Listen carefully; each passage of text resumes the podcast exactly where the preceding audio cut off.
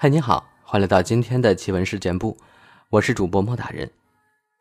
本节目内容纯属虚构，故事效果不足为信，也请各位朋友千万不要模仿。今天这期节目呢，我们继续分享这个牛之手的故事。黄昏时分，私塾教师已做好离开的准备。此时此刻的他已经对这个村子绝望了。然而，就在他要离开的时候，门口处传来了敲门声，噔，噔，噔。处于敏感时刻的他手上拿着匕首，谨慎的问道：“谁？有什么事吗？”“是我，村长。”快开门啊！青子已经发疯了，他现在见人就打。我来这是想跟你一起离开这个村子的。快开门啊！虽然私塾教师心中还有些许不安，但一想到至少接下来的旅途中能有同伴陪伴，他就将脑中的不安挥去，急急忙忙的将门打开。开门的同时，嘴里还不断的说：“看吧。”我早说青子已经疯了，再不走，就连我们都有危险了。快啊，还杵在门口干嘛？赶快帮我把东西整理一下，赶快出发吧。对了，你帮我拿一下刀子，提防青丝的出现。说完，他就急忙的回到屋子准备行李。但他万万没有想到，他的举动无非是亲手将死神的镰刀还给死神。在一声抱歉下。他感到后背一阵剧痛，而强烈的痛楚使得他倒在自己的家门口，只能不断哀嚎。此时他的背上已经被插上了一把刀，正是刚才交给村长的刀。你为什么要做出这种暗箭伤人的事？如不知啊，痛啊！就在他要长篇大论的时候。有个人已用脚将插在背后的刀踢得更深入体内。青子，你这个，哇，好痛！拜托你别踢了！啊啊！你不是说我是恶魔吗？这么说来，我为何要放你一条生路呢？说啊！青刺，不要太……本来要开口制止的村长。在看到青刺的脸后，就禁言了。他的脸上清楚的写着“饶我者死”。村长只能呆站着，任由事情往最坏的一面发展。我想，杀了那畜生，或许真的有诅咒呢。青瓷低声的说着。听到这句话的村长吓了一跳。对了，就像是有一天我们听到一个政客说：“我再也不贪污了”一样震惊。村长不禁抖动着声音问：“真的有诅咒？哈哈，那我们注定要灭亡了。” This episode is brought to you by Shopify. Forget the frustration of picking commerce platforms when you switch your business to Shopify, the global commerce platform that supercharges your selling wherever you sell. With Shopify, you'll harness the same intuitive features, trusted apps, and powerful analytics used by the world's leading brands. Sign up today for your $1 per month trial period at shopify.com slash tech, all lowercase. That's shopify.com slash tech. 怎么办啊？ 看着村长那因害怕而颤抖的人，青瓷露出了不屑的表情，说：“怕什么？这种诅咒我三两下就能破解了。”真的吗，青子？你真的能破解诅咒吗？多可悲的景象啊！害怕的村长竟然抱住了青瓷的大腿，颤抖着。从他脸上丝毫看不出身为一个村长的威严。只见青瓷从怀里掏出了阿牛的头骨，大声吼道：“你这畜生，给我消失吧！”接着，他竟然将头骨直接硬压在私塾先生的脸上。其力道强劲到将骨头硬生生的嵌入老师的头里，啊，痛啊！一介书生怎能耐得住如此的折磨？其凄厉的惨叫声，使得整村的人都赶过来看，但他们绝没想到，他们即将目睹一件他们不愿再见到的事。哼，被我抓到了吧？你这畜生竟然附身到本村的人身上，现在我就让你再也无法超生。语毕，他将本来插在老师背后的刀拔起来，刀拔出来所造成的痛楚，使得老师的惨叫声再次响遍了村子间。痛，痛，痛啊！强忍着脸部以及背部的伤痛，他开始努力地爬向家门。但这时挡在门口的是手执染血的刀，面带杀气的青刺。这时，他终于觉悟了，他已无法逃离死亡的命运。当晚，村子又有美味的牛肉吃了。再一次得到牛肉的妇人，这次她的内心已跟昨日的感觉截然不同。她疑惑着是否该把肉拿回去给家中那嗷嗷待哺的孩子们。虽然肉的来源皆取自于人，然而面对这两者的心境，却有极大的不同。第一次是在众人皆已陷入疯狂所干下的蠢事，而第二次，却是在清醒时亲眼目睹了惨剧，而剧中的主角，也换成了自己村中的人。想到这儿，妇人握着牛肉的手，开始颤抖了起来。一个恐怖的想法飞也似的流过脑袋。我会是下一个主角吗？多恐怖的想法！然而，只要亲眼见过青刺那次化为修罗的脸时，便可了解这想法可能瞬间成真。此时，妇人的背脊发凉，而握在手中的牛肉也掉落于地。肉落在地上的声响唤醒了发呆中的妇人，她这时将恐惧逐出脑中，赶紧拾起地上的牛肉，心想。赶紧带回去给光羽化食用吧，然后连夜摸黑离开这里吧。捡拾干净后，妇人连忙的加快脚步向家飞奔而去。不只是他，此时此刻的村人都已做好离开村子的准备。原因无他，他们都知道再待下去不需要饿死，一个恶魔就足以将全村杀光。到了家后，他轻声叫唤儿女的名字。但可以听得出语气中带了一些急躁。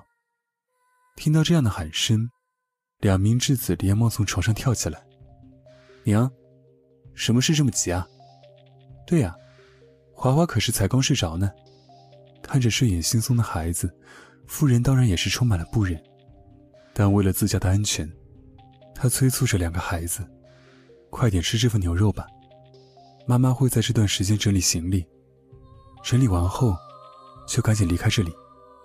哇，又有牛牛吃了！年纪小的幼女一听到牛肉，就顾不得母亲之后的话，开始自顾自地跳来跳去。而稍微年长的哥哥则是听完母亲的话后，着急地问：“离开？为什么要离开这儿？”无法说出真相的母亲只好随口答道：“因为听说邻近的村子最近开始下雨了，现在整村的人都准备去那儿试试运气呢。”说到最后，妇人的眼泪再次沾湿了眼眶，而年幼的孩子在听到邻村的好消息后，也兴奋地冲去与妹妹分享所剩不多的牛肉，压根没有注意到母亲的表情。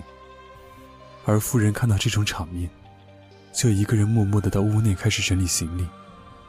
整理到一半时，一段令人心寒的对话传入他的耳中：“今天的肉不好吃哎。”“对呀。”咬起来一点咬劲都没有，一定是牛太瘦弱了。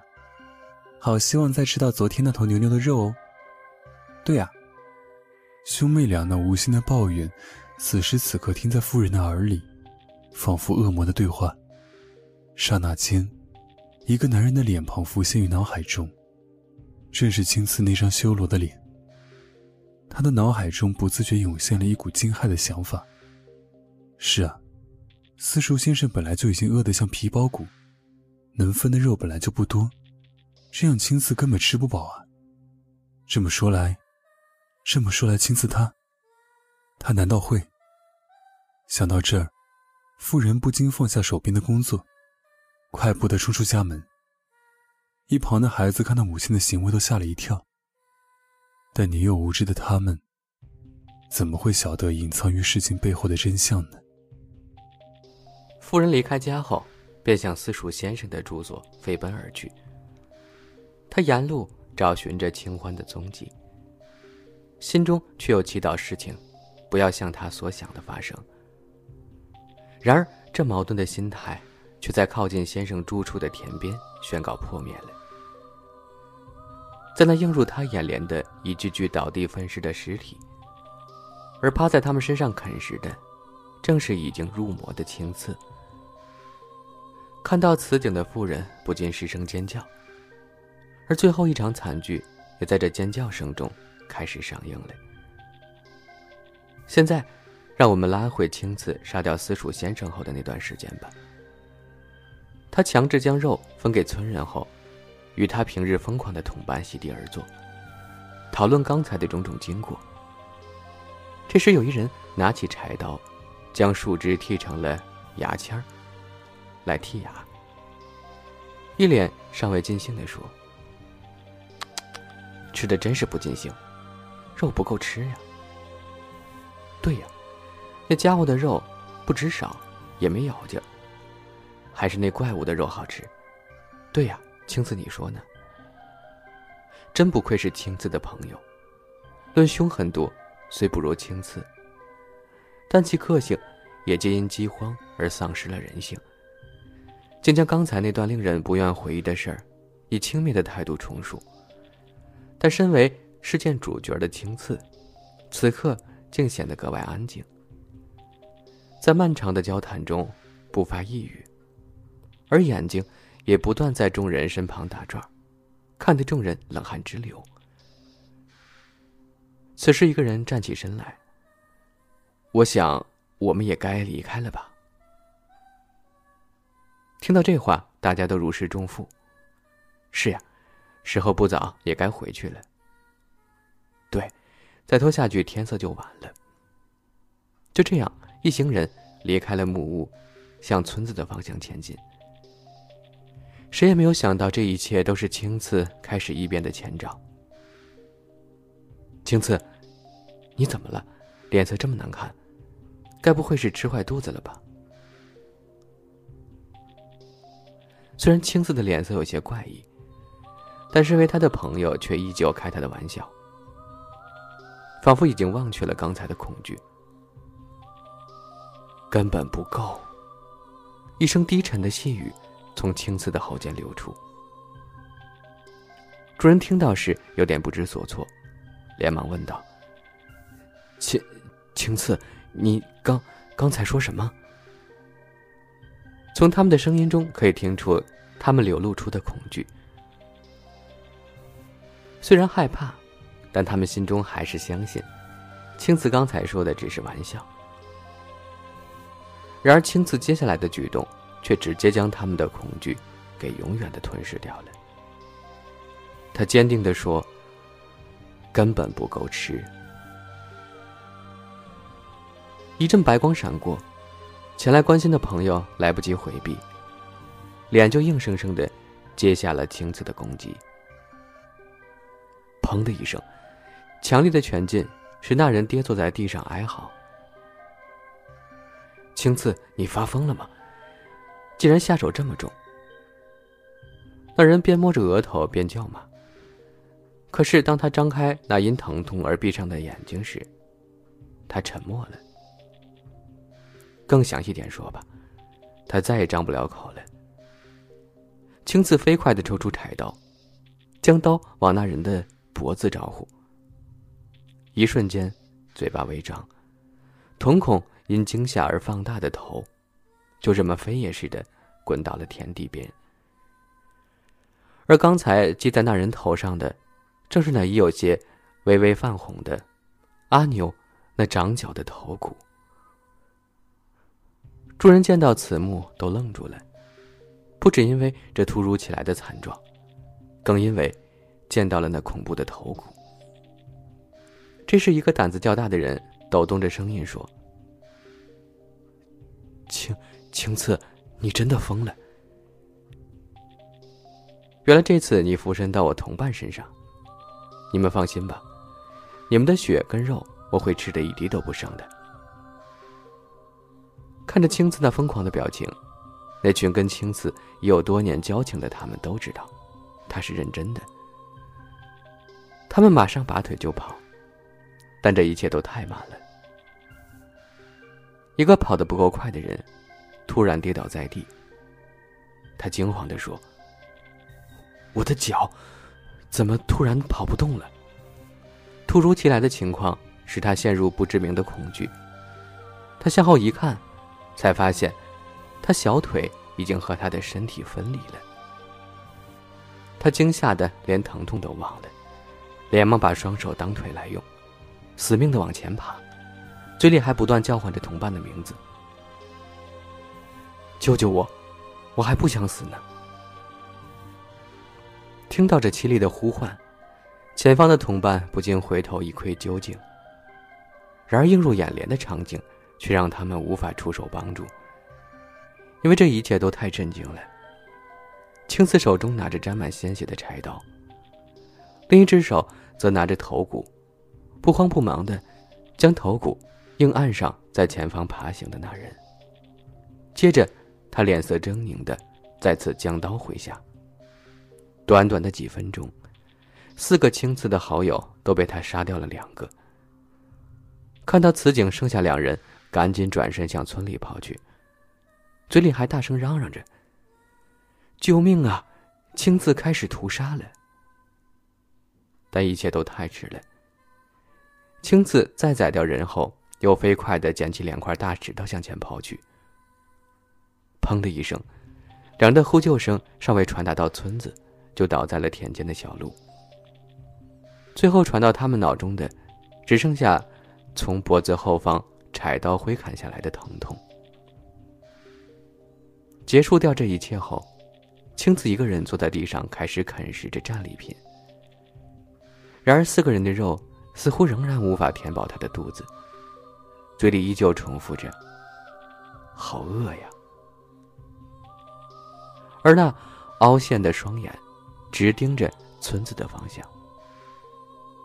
而这惊骇的情景，正好被那冲出来想验证自己恐怖想法的妇人瞧见了。他的尖叫声，不止响遍了全村，也意味着，这故事即将结束了。欲知后事如何，且听下集分解。